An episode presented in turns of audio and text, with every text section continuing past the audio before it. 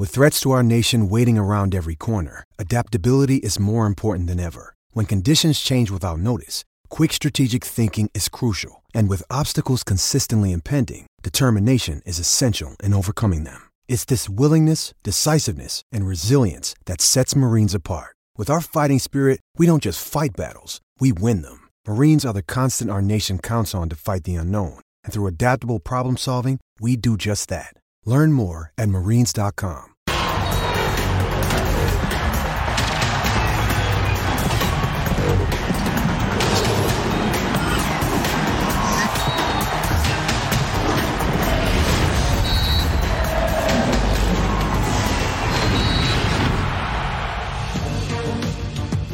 En el tercer día de actividad en Qatar entra a escena el grupo C y con él el equipo de México. Atrás quedan las dudas, las polémicas y todos los comentarios positivos o negativos.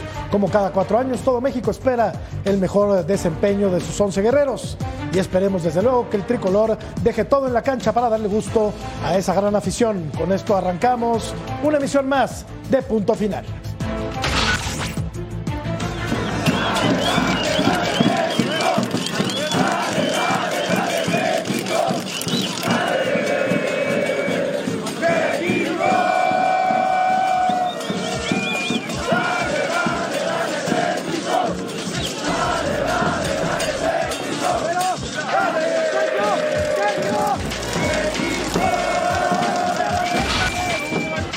Tal amigos? ¿Cómo están? Muy buenas noches. Bienvenidos a Punto Final. Un placer saludarlos a horas de que México haga su debut en la justa mundialista.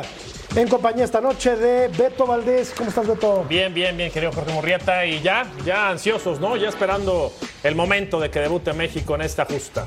Jorge Carlos Mercader, nervioso, Tocayo. Tocayo, sí, it's the final countdown. Entonces ya llega el momento, la selección mexicana necesita entregar el resultado que todos esperamos de este lado. Veremos si ocurre. Daniel Alberto, el ruso Brailovsky. ¿Cómo está, ruso? Bien, bien, un saludo para ustedes, un saludo para la gente que está en Qatar también. Eh, ya, ya empezó el Mundial, todavía no, no arranca como me gustaría, ¿no? Pero sí, esperanzados con que mañana México pueda llegar a dar un gran paso, porque para mi gusto, mañana es la final para los mexicanos.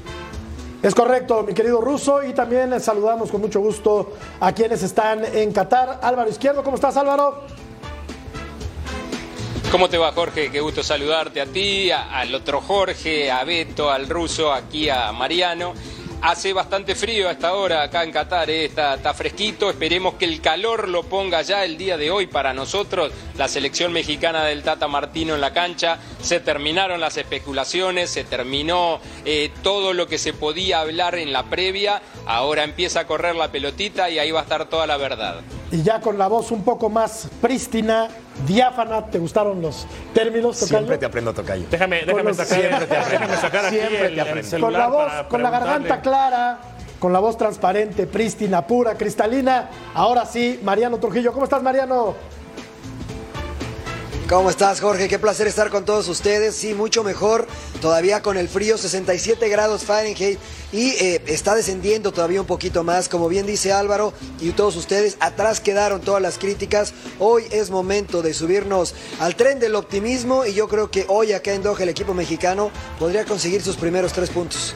En ese tren al que se subieron ya desde hace varias semanas Mariano Trujillo y mi tocayo Jorge Carlos Mercader. Tenemos encuesta, la revisamos y entramos de lleno en materia. ¿Qué delantero de la selección mexicana iniciará contra Polonia?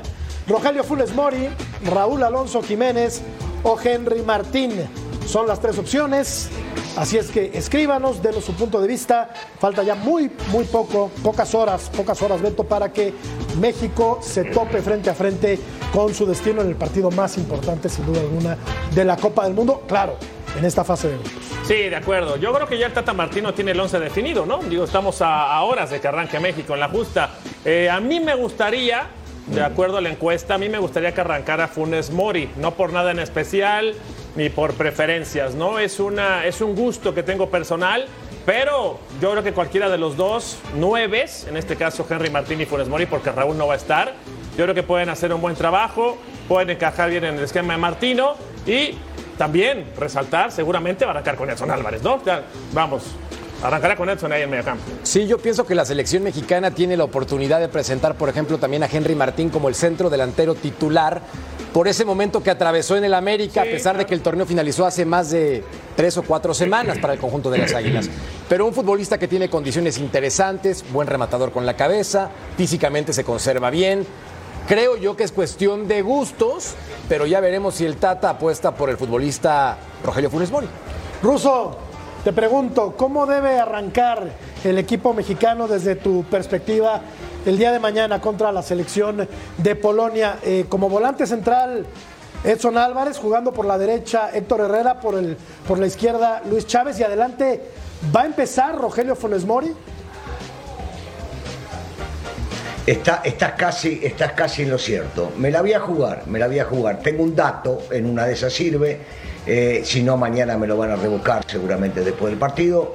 Ochoa en la portería, Sánchez de un lado, Gallardo del otro, Montes y Moreno como centrales, Edson Álvarez como volante defensivo, del lado derecho HH, del lado izquierdo Chávez y adelante Chucky por un lado, Vega por el otro y Henry como centro delantero.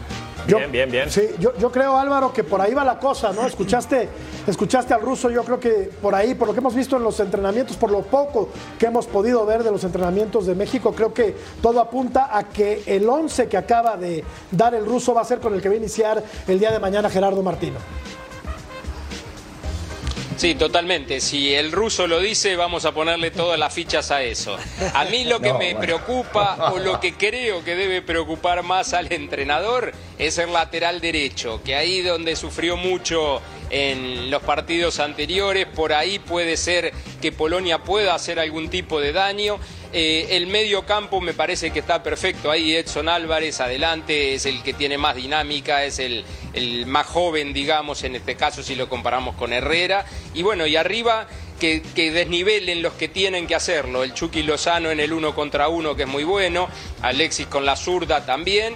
Y Henry Martín tiene la oportunidad de su vida. Quizá hace unos meses ni soñaba con esto, ni con estar en la lista o con estar en Qatar. Se cayó lo de eh, Raúl, lastimosamente por el tema de lesión. Santi Jiménez ya no está. Bueno, de Chicharito ni hablar.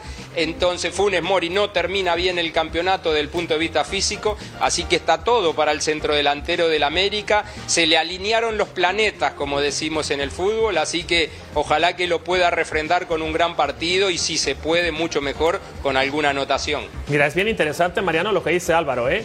Henry Martín, digo, sin temor a equivocarme, se sube al Mundial por el cierre de torneo, por este torneo, porque cuántas veces no dijimos que su baja de juego, su rendimiento, el momento que vivía antes de este torneo, insisto, lo iba a dejar fuera de la, justa, ¿no? Entonces, yo creo que cierra bien Henry Martín y eso le permite no nada más meterse. Hoy, como bien dice eh, el ruso, eh, seguramente será referente en el eje de ataque, ¿no?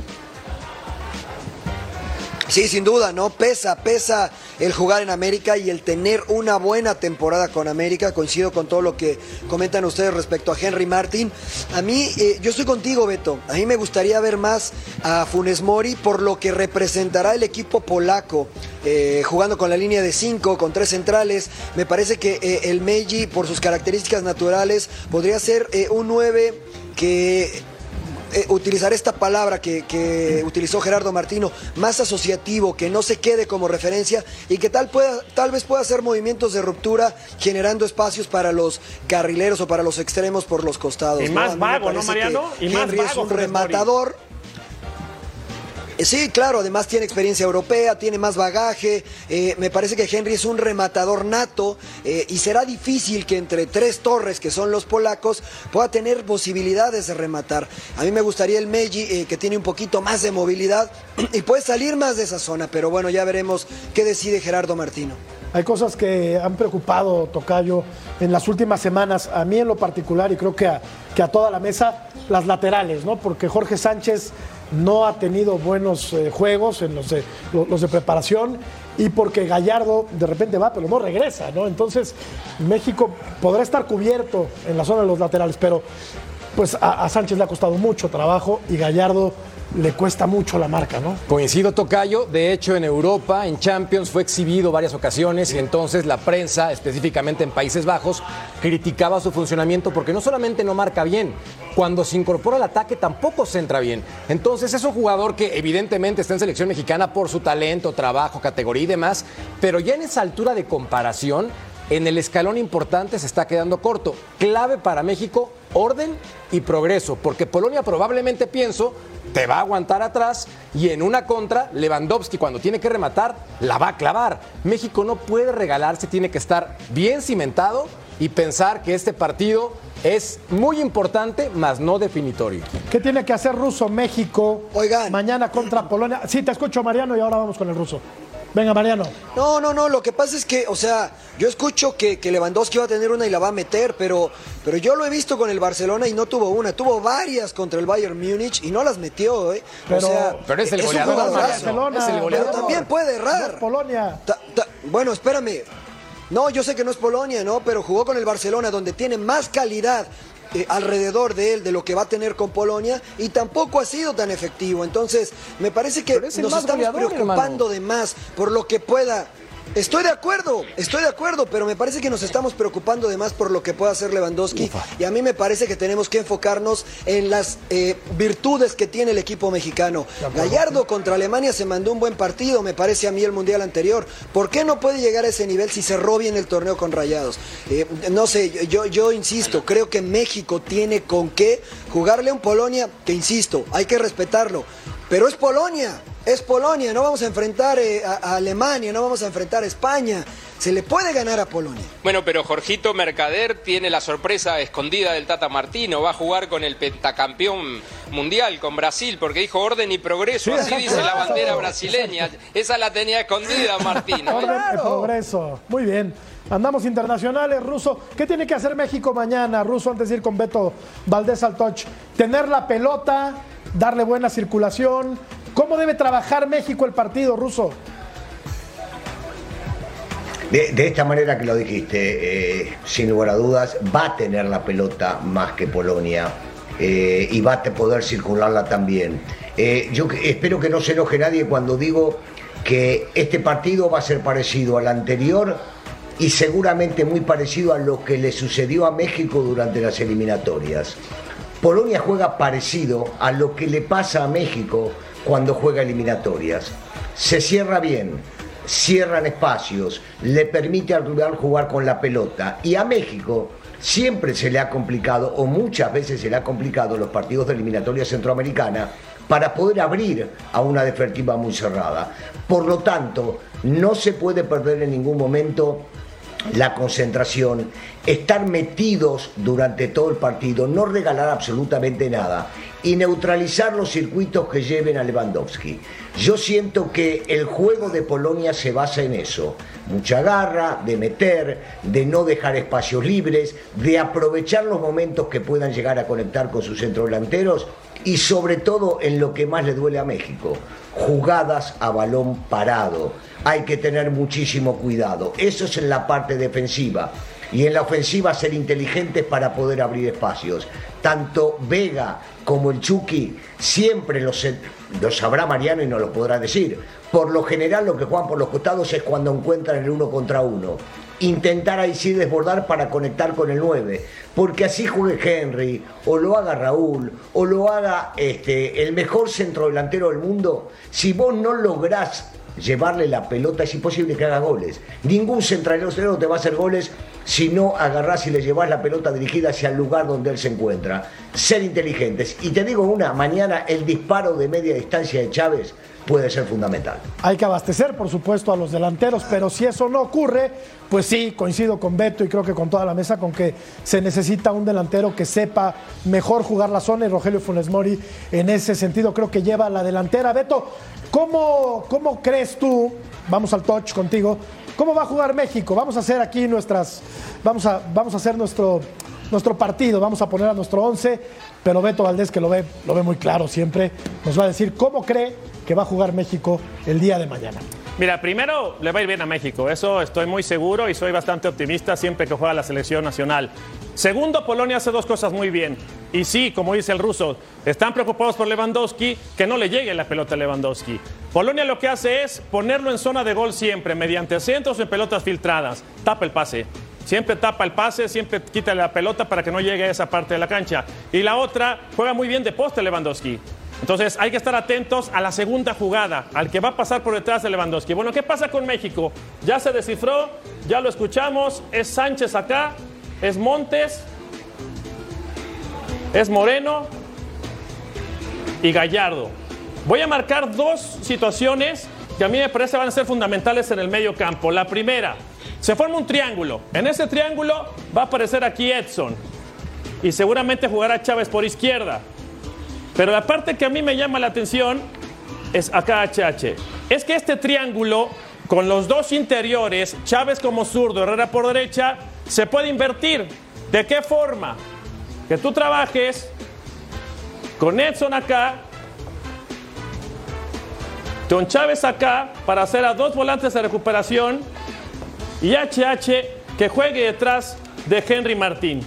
Eso me parece que puede ser una opción también bastante viable. ¿Por qué? Porque ya lo hemos comentado. Si Polonia se defiende con cinco, Gallardo llegará por fuera, tendrá que fijar al carrilero.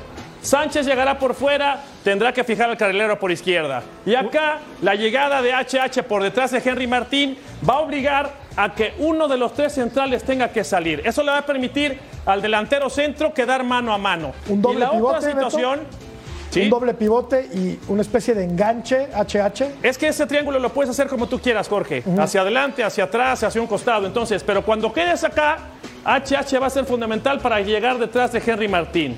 Y por otra parte, cuando vayan los hombres hacia el frente, que estamos hablando de los laterales, que sí, efectivamente hay problemática quizás en el tema de Sánchez, sobre todo por fundamentos y conceptos, Edson que va a trabajar acá no va a tener mayor problema. ¿Por qué? Porque si Chávez va a estar atacando, porque si HH va a estar atacando y Martín por acá, Edson que va a hacer bien, tirarse para un costado y por supuesto acá va a estar Moreno por el lado izquierdo y por el lado derecho va a trabajar Montes.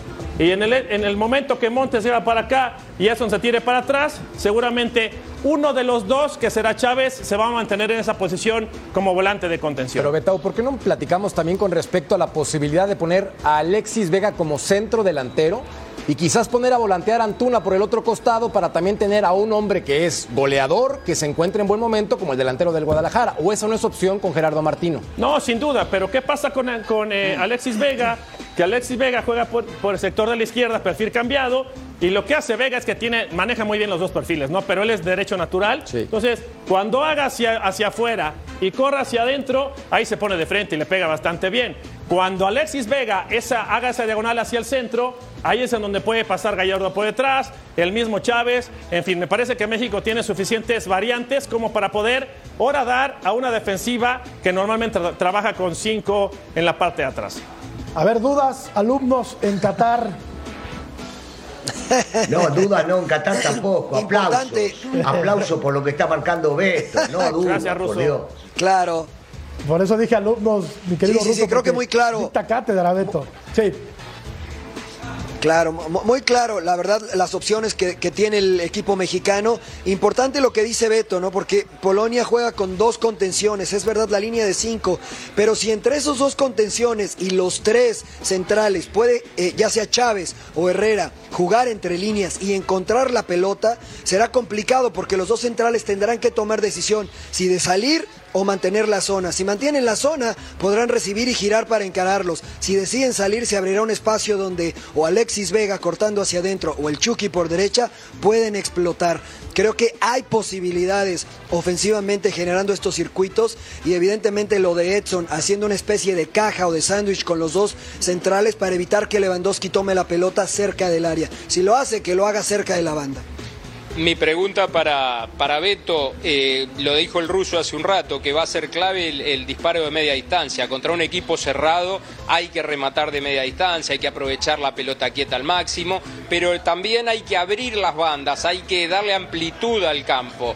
El Chucky Lozano, y ahí va la pregunta, Beto, ¿Va a aguantar eh, quedarse en la banda esperando que le llegue el balón o por la desesperación cuando no le llegue se va a tirar al medio y te va a apretar a los delanteros y no va a quedar mucho espacio? ¿Qué te parece a vos? Yo creo que la ventaja que tiene eh, el Chucky Lozano es que puede jugar libre por, por cualquier zona de la parte ofensivo, la parte frontal. Y ahí es justamente en donde tienen que aparecer los laterales, ¿no? Sánchez en este caso. Pero cuando el Chucky se fastidia, se aburre porque de repente tiene esos desplantes, en automático le voy a decir a Alexis Vega, Alexis, tira ahora por derecha, que yo trabajo por izquierda. Esa es la, la ventaja que tienen, ¿no? Los dos alerones en México.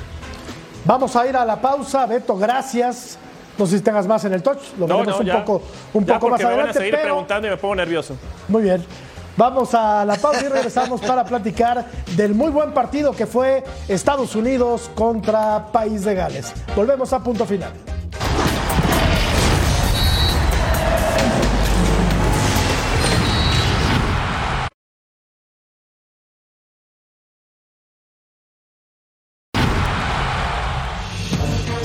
De actividad en eh, Qatar y sin duda alguna el partido más atractivo de esta jornada. Lo era también, me parece, en el papel fue el de Estados Unidos contra Gales y terminó Beto siendo un muy buen partido, un muy buen partido de fútbol con un tiempo por bando.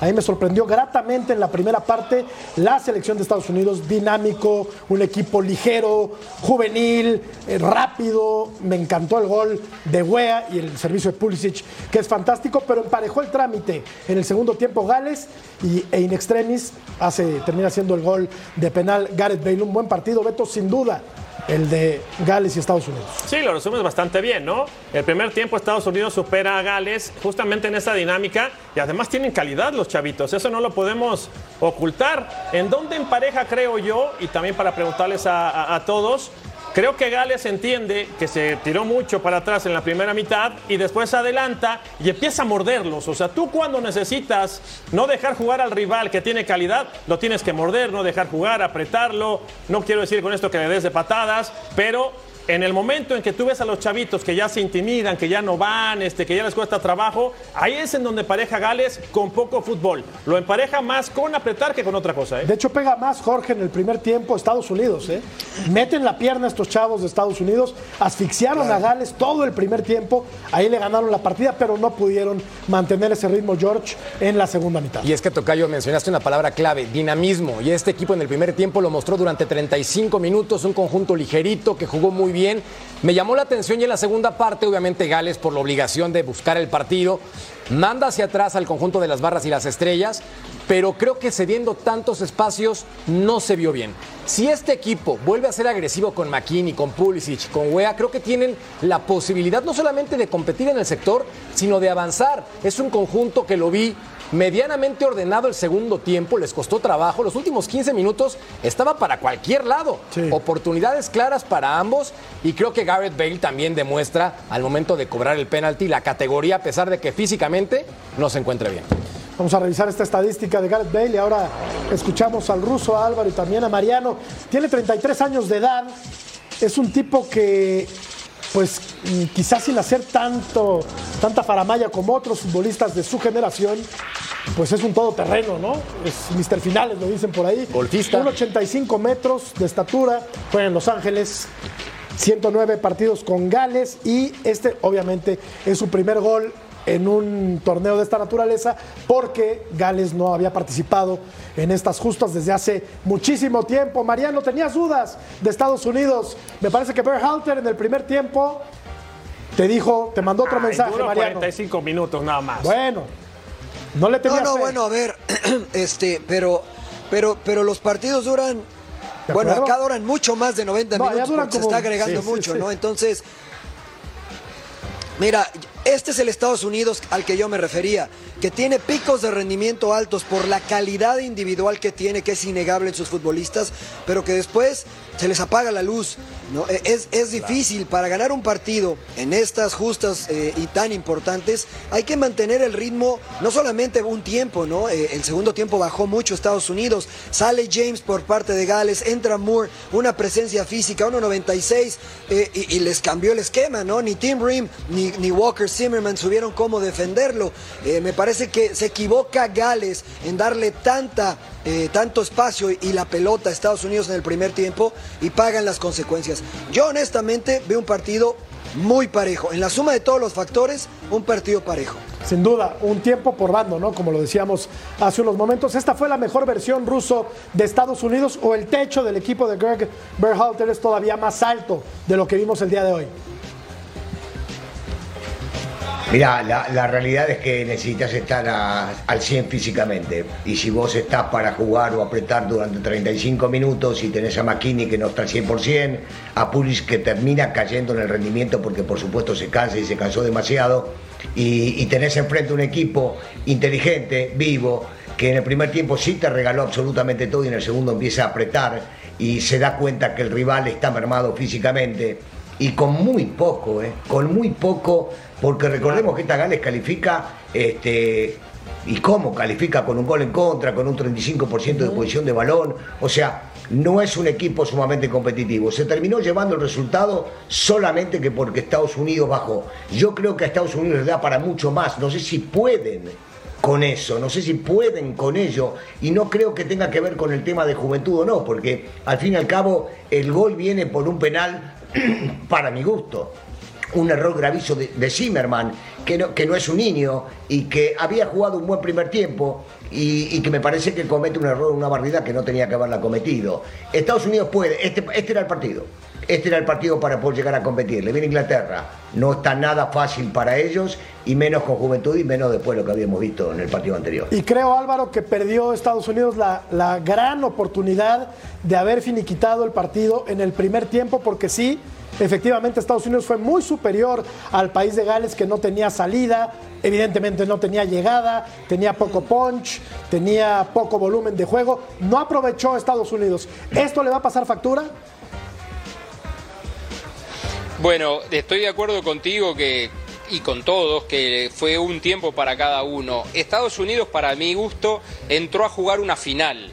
Porque hubieron dos eh, faltas por atrás que fueron sendas tarjetas amarillas, que eso te demuestra que entraron con todo y quizás eso sorprende un poquito a Gales, no solamente desde el planteamiento eh, estratégico o de la táctica, sino con la actitud, con la mentalidad que entró Estados Unidos. Pero después no le alcanzó porque físicamente se cayeron, porque no podían aguantar esa intensidad tampoco en el segundo tiempo, porque Gales con el cambio, con el ingreso de Moore, mejoró muchísimo en aguantar pelotas arriba, en meter cuerpo, sacó uno de los cinco defensas y lo puso en la mitad de la cancha, donde habían manejado muy bien eh, Adams y McKinney en el primer tiempo habían hecho un gran partido. Lastimosamente, como dice el ruso, no estaban físicamente de la mejor manera sus grandes figuras. En este caso, McKinney sale agarrándose el aductor. Veíamos también que se había puesto las cintas abajo desde antes del juego. Se ve que no estaba en plenitud de, de condiciones. Pero bueno, eh, el gran beneficiado en esto fue Inglaterra, porque Inglaterra termina goleando, porque los otros dos equipos eh, fuertes, digamos, del grupo empatan entre ellos y ahora Estados Unidos se la va a tener que ir a jugar toda contra un equipo inglés que quizás en defensa sufrió porque re- recibe dos goles de Irán, pero también adelante demostró una contundencia muy buena, así que no está nada fácil para Estados Unidos, pero sigo manteniendo lo que le comenté ayer, para mí clasifica a Estados Unidos en este grupo. No sale del grupo. Porque Los Irán- escucho muy enamorados de No, Estados no, no, a mí Unidos. no, ¿eh? eh, no va a, a mí me gustó mucho, no, Mariano, no la verdad, califica, me- no califica. Lo que viene el primer tiempo, aunque entiendo, Mira, entiendo Jorge. que los partidos duran 90 minutos, todo, esa, todo ese show, lo sé. No, no, pero Lo Jorge, Sí, se- según tú, según tú fue 104. muy superior Estados Unidos. primer tiempo sí. Generó tres oportunidades de gol. Por eso, y aún con eso generó tres de gol. Cierto, Una sí, que pegó en el poste de Sargent, que en esa misma secuencia la- y la del gol. En el segundo tiempo Gales tuvo dos cabezazos y el penal. Tres, tres opciones de gol para cada conjunto. No, emparejaste, Mariano, Parece que lo los emparejaste bien, deslumbraron Mariano, las barras y las estrellas. Mariano, mí me ¿lo gustó mucho visto? el primer tiempo. ¿Lo Estados Unidos me- visto, me ilusionó el primer tiempo de Estados Unidos. Merca, ¿lo hubieras visto cómo ¿Qué llegué? quieres? Es de CONCACAF y aquí, aquí nos tocó vivir, diría Cristina Pacheco. Llegué a la oficina, lo hubieran visto cómo me recibió. ¿Así? ¿Así? ¿Cómo ves a mi Estados Unidos? No, Me dice, no, no, ¿Cómo no, ves a mi Estados No, Unidos? no, Me dice no, yo no, así, no, no, no puede No, mañana, van a ver. ¿No me dijiste eso? no, no, No. ¿Cómo ves a mi Estados Unidos? Me dijiste. Dije juega muy bien Estados Unidos. No, no, no, híjole, Dije qué Estados bárbaro. Unidos juega muy bien bárbaro. y no le tenías fe a Estados Unidos. No le voy a tener fe nunca. Yo por eso le voy a mi Brasil. Me quito de problemas. Yo, yo soy, yo estoy, yo estoy de tu lado, A Beto. mí me ¿eh? gustó Estados Unidos. Yo estoy de tu lado, Beto. Fíjense, ligas con más convocados. La Premier aporta 99 ¿A qué jugadores, tal? 99 jugadores. La Liga Española 82, la Bundesliga 81, la Serie A de Italia 65, la Major League Soccer Órale. es la quinta liga, ¿eh? Uf. Es la quinta liga en Ya aportación en de esto nos futbolistas. ganan. Sí. Y la sexta, la sexta es, es la nuestra, es la Liga MX. Ahí estamos, ahí estamos entre, entre los seis primeros. Ojalá sí quedemos en- Estamos muy lejos de Al la diferencia. Brutal. Vamos a ir a la pausa. Vamos a ir a la pausa y regresamos a punto final. Tenemos mucho más. Seguimos platicando de la jornada del día de hoy. Inglaterra goleó a Irán.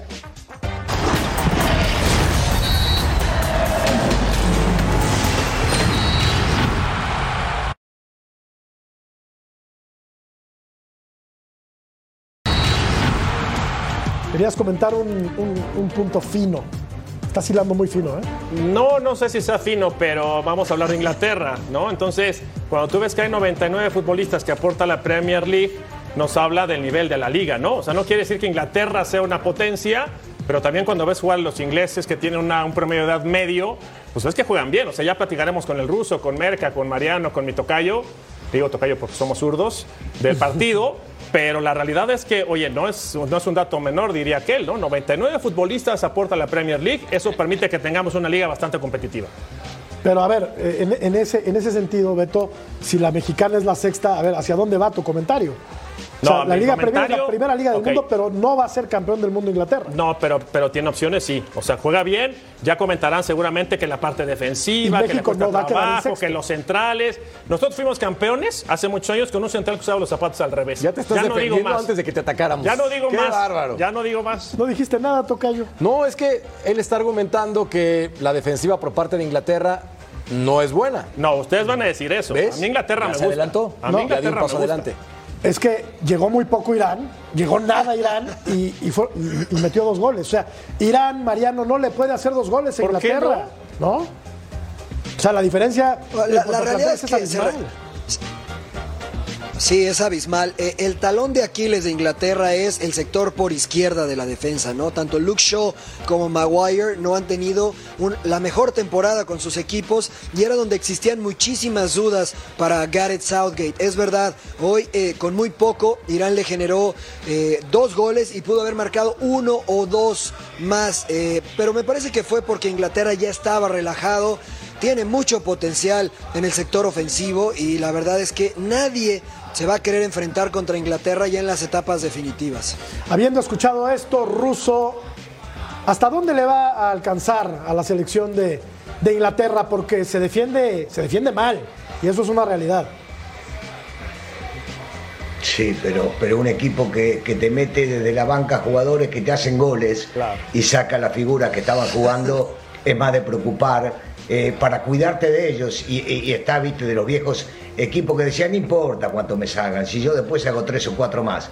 Y esto es lo que está sucediendo, o por lo menos lo que tiene esta Inglaterra, que de la mitad de la cancha para adelante cualquier jugador te define. Fíjate, seis goles hicieron hoy. Sí. Y su centro delantero y el goleador no metió ninguno. Correcto. Sirvió dos pases. Sí. Para mí jugó bien, Sí. pero no metió. Todavía falta que él se vaya a meter. Entonces, la parte defensiva se puede, se puede llegar a ajustar, pero yo creo que más que nada, esas llegadas que tuvo Irán sobre el final fue por un tema de relajación, por un tema de que ya ganamos el partido, cosa que no debe suceder o no les tiene que suceder cuando enfrenten a ciertas potencias, pero tiene para mi gusto un equipo bárbaro, una buena combinación de experiencia y juventud y yo no sé si no está para dar la sorpresa y ser el caballo negro y apuntarse hasta muy arriba, ¿eh? Pues hasta guarden. las finales, te digo. Guarden este comentario, Álvaro, del ruso. Guarden este comentario del ruso, Álvaro. ¿Te gustó Inglaterra el día de hoy? En términos generales,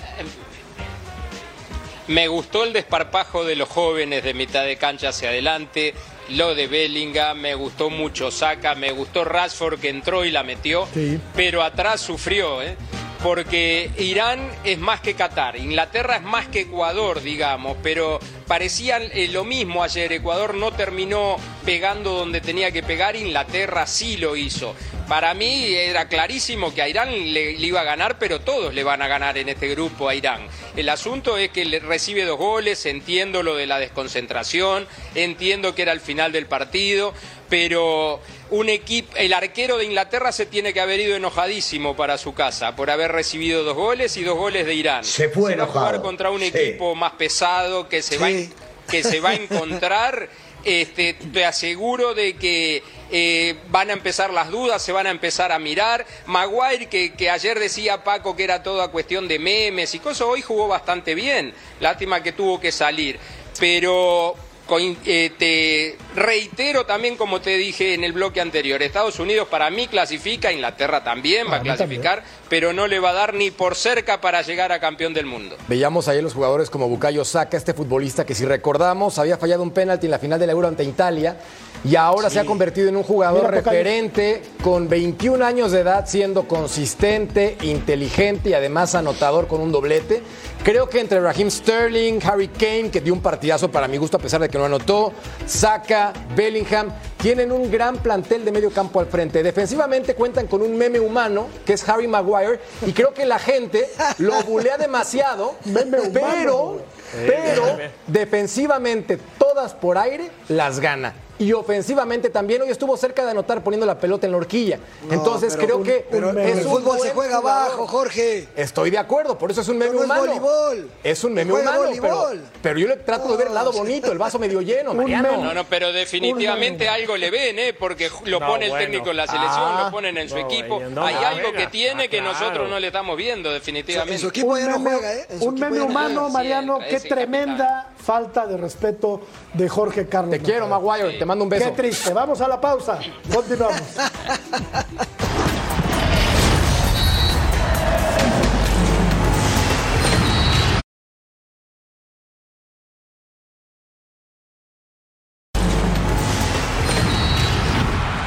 Ya sé que Beto Valdés se me va a echar encima porque dice que en el Ahora fútbol que- no hay resultados engañosos, que esto se gana con goles. Y sí, efectivamente, pero hoy Senegal deja muy buenas sensaciones, pero termina perdiendo en los últimos minutos su partido contra la selección de los Países Bajos que tienen un gran portero. ¿eh? Sí, un gran sí, portero sí, que caray. debutó en Copas sí, del. Sí, sí, no, no, no, la verdad que Senegal tuvo tres antes de que viniera el gol de cabeza, ¿no? Que es justamente el del portero senegalés, pero un partido, hijo, a mí no me gusta utilizar el término aburrido, pero muy difícil el encuentro, este, intentaban jugar, no apareció la posesión de balones o posesiones largas de los neerlandeses.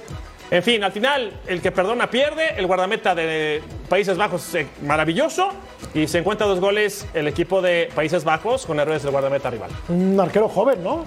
Sí, Muy joven. de hecho, su debut en Copa del Mundo, un guardameta que pocos esperaran apareciera como titular, que tiene dos jugadas clave, un desvío en el segundo tiempo, que se lanza pegado al poste abajo y alcanza a rescatar a su equipo. Y seamos honestos, Senegal es un conjunto que peleó fuerte, que insistió, pero sin Sadio Mané, esta selección le cuesta un mundo generar fútbol a la ofensiva. Entonces, yo creo que compitieron y no puede servirte de consuelo el, híjole, casi le ganamos a Países Bajos. Chin, tuvimos tres, pero perdimos. Pues no te sirve de una carambas. Entonces, creo que Senegal es una selección que compitió, pero perdió con Países Bajos al minuto 84, creo, y al 99, porque se agregan ahora ya 30 minutos en los segundos tiempos. Hoy fue una mandarina mecánica, Ruso, no fue la, no fue la naranja mecánica.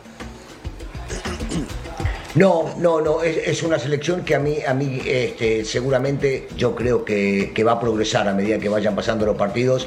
Recordemos que Depay viene, viene lesionado, viene bajo, este, y por eso terminó jugando Jansen de titular, porque Depay va a ir ganando terreno y seguramente este equipo con Depay va a terminar siendo otro. Ahora me quedo con lo de Senegal. ¿eh? A mí sí me gustó lo de Senegal. Me parece que es un equipo sumamente competitivo, que no va a ser fácil que lo venzan dentro del grupo, va a pelear seguramente la calificación. Hoy, si me pongo a analizar el partido de los 90 minutos, me parece que merecía mucho más de haber perdido, hasta inclusive si alguien tenía que ganar, esto no es de merecimientos, era más para el lado de Senegal, pero para, el lado de los de, de Países Bajos u Holanda. Me parece que este, el resultado termina siendo el que mete los goles el que gana. Pero si hablamos de justicia, merecía mucho más. Sí, de acuerdo. Yo, yo pienso que sí, porque en el trámite del partido, Mariano creo que fue superior el equipo de Senegal, que aparte se defiende muy bien. Accidente lo que pasó al final del mismo. ¿Qué tanto pesa la ausencia de Sadio Mané, por supuesto, en la parte ofensiva? Porque Senegal se defiende bien. Lo que pasa al final del partido me parece que tiene más que ver con un accidente que con otra cosa. tocayo. Sí, de acuerdo. Me, de- me parece que con, con eh, eh, Mané eh, las transiciones hubiesen sido una herramienta más para este equipo senegalés. Es verdad que cuando no tenían la pelota cerraban muy bien los espacios y Holanda tenía la pelota, pero el traslado de la misma era muy lento. La verdad es que no sorprendían y no generaban ninguna opción. En el primer tiempo tuvo una Frankie de Jong frente al arco que se tarda, controla más la pelota. Esa tal vez hubiese cambiado un poquito el rumbo para, para los Países Bajos, pero coincido con ustedes. Un equipo africano eh, tan ordenado como Senegal no es normal verlo. No ha evolucionado mucho el fútbol africano y me parece que eh, lastimosamente para ellos su estrella no está hoy con ellos, pero yo creo que sin ninguna duda peleará el poder estar en la siguiente ronda con Ecuador. Vamos a revisar el grupo, el grupo donde se encuentra eh, el equipo de Países Bajos. Y vamos a escuchar también a Álvaro Izquierdo un poco más adelante, a ver si ya lo tenemos. Señor productor, qué bien se ve este muchacho, ¿ah? Ya está, ya está. Elegante, ya está muy cubierto. elegante. Te quedaste como ocho horas a cuadro, mi querido Mariano Trujillo. A ver, Países Bajos Claro, es claro. el líder, tres puntos igual que Ecuador. Igualitos, ¿eh? Igualitos en todo. Senegal y Qatar. Qatar no va a ser un punto. No va Ni a ser un gol un va a solo meter, punto. ni un gol va a Solamente Ni- para- Ni, ni Ni un gol. Abrochar, diría tu hermano, mi querido Sí. Tocayo. Eduard. Mendy, el guardameta de Senegal, es el que abre la llave en este compromiso cuando sale a cazar palomitas, se va en banda y regala el 1 por 0. Es correcto, es correcto. Vamos a ir a la pausa y te prometo, mi querido Álvaro, que te vamos a dejar hablar en el próximo bloque porque vamos a hablar de Argentina y a ver qué le tienes que decir al ruso. Ya volvemos.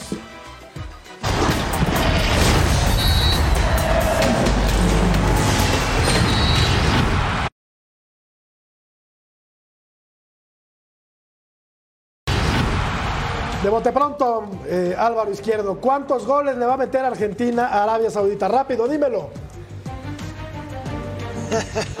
Eh, bueno, la verdad que no sé exactamente cuánto. Y qué bueno que no me dejaste hablar en el bloque anterior, ¿eh? porque para mí Yo no eh, fui, Beto Álvaro, yo Valdés, no fui. el tocayo zurdo, dijo que él no dice, él dice que no es aburrido, que no le gusta decir aburrido. Fue aburridísimo el partido. Yo no voy a decir No aburrido, aburridísimo. Qué no bueno que no hablé, porque sí que estaba cabeceando, durmiendo y no era el córner que estaba Discreto, Álvaro, cabeceando. déjalo en Argentina discreto. va a ganar claramente mañana. Pero te pedí un Va resultado. a ganar claramente mañana, eh, imagino, co- sin lo Chelso, sin el otro, el que no esté, el que se lesionó, es mucho más que Arabia y lo va a demostrar en el terreno de juego. Eh, no sé si la diferencia va a ser como Inglaterra eh, versus Irán, pero Argentina es muy superior al equipo árabe. Tiene que pasar algo eh, casi catastrófico para que no gane el equipo de Scaloni mañana. No sé cuál sería la diferencia. Estuve viendo una foto de Messi con un tobillo hinchado. No sé si será como Bilardo que le hacía eh, sacar la foto al tobillo equivocado para que no le peguen ahí, le peguen en el otro. El asunto que va a ganar, así que el ruso tiene que estar tranquilísimo. ¿Tú sí le vas a poner número, Ruso? ¿Tú sí me vas a decir cuánto va a ganar Argentina o no? No, vos, vos sabés que yo soy muy respetuoso de los rivales y siempre he dicho que los partidos se tienen que jugar. Hay imponderables dentro de los mismos. Así que no, no, no arriesgo. Eh, me conformaría con que Argentina juegue bien al fútbol, que gane y que vaya pasando partido a partido para poder llegar hasta donde todos los argentinos queremos, que llegar hasta la final y levantar la copa. Cualquier otro resultado, cualquier otra cosa sería un fracaso.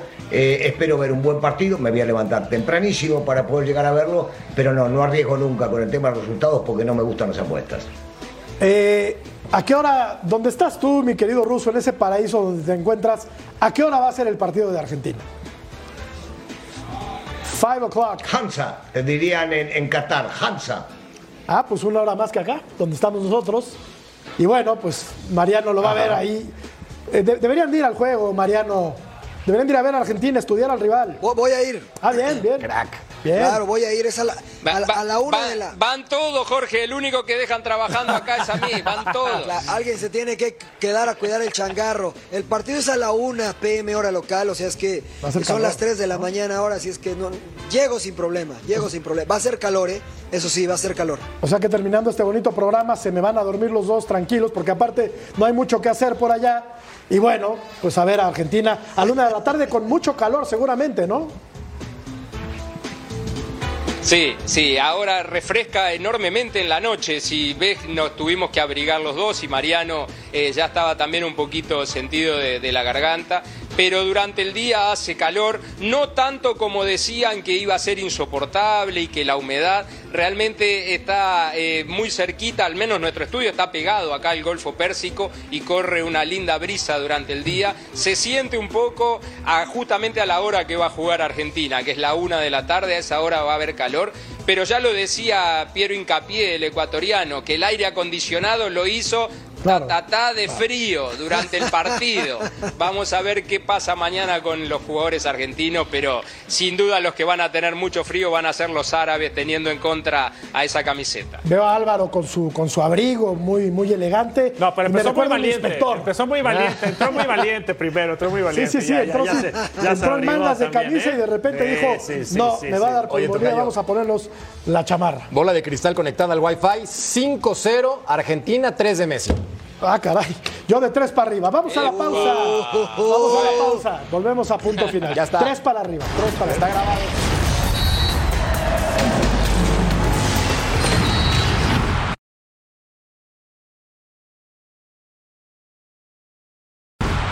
A ver, Rafa, córrele, córrele, Penal, Rafa. córrele. Con todo y micrófono, hombre. No te preocupes, quédate allí. A ver, tenemos un aquí, experto acá, aquí. acá. Fíjate, fíjate, Acá. Ruso, trajimos a, a nuestro experto. Nos va a decir quién va a ganar mañana.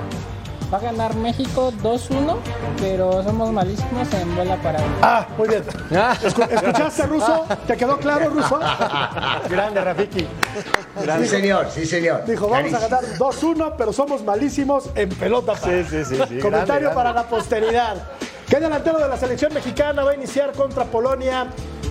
Eh, pues la gente piensa que va a iniciar Henry Martín, yo creo que así será. Raúl Jiménez 16%, Rogelio Funes Mori 36%. Y nos vamos despidiendo, preguntándole a ustedes también cómo va a quedar México mañana. Mañana, Sí. mañana gana México 2-0.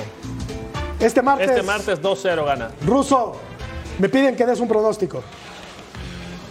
No. Sí, pero no puedo, no puedo. Muy Eh, bien. va, va en contra de mi voluntad. No, Está bien, no, está no, bien. No, no, no, no puedo. Creo que está en tu contrato, pero está bien, luego platicamos. Mariano, 2 a 0 gana México. bien. 2 a 0 gana. México. Esa es la actitud, Álvaro. Va a estar difícil, eh, pero Epa. que gane México y Argentina mañana, deseo de corazón. Tocayo. En el barco del optimismo, México 2-1, goles de Henry Martín y de Alexis Vega. Y del otro lado, Lewandowski al minuto 37 con 5 segundos. Qué estupenda, qué estupenda ¿De plano? película. Yo creo que van a Yo que- quisiera que ganara México, pero creo que, que empatarán a uno, Beto. ¿Qué, qué- qué poco optimista eres. ¿Por qué? Porque ¿Por qué? alguien tiene que, Wow. que bajarle ¿Por un poquito, ¿Por ¿no? qué? Porque acá las matracas de este lado de la mesa, ¿Cuáles del lado matracas? derecho, Ya no cuesta nada, matracas, banderas, Imaginémonos serpentinas. cosas fregonas, No, diría. el- bueno. Álvaro, querido, muchas gracias. Claro, claro. Gracias, Álvaro. Un Nos abrazo vamos. a Gracias, todos, un Mariano. placer. Va Ruso. Gracias, Ruso. Muy buenas noches. Fuerte abrazo. Gracias, Mariano. Beto. Ay, gracias. Tocayo. Gracias a ustedes. Pásenla muy bien. Muy buenas noches. Hasta mañana. Descansen.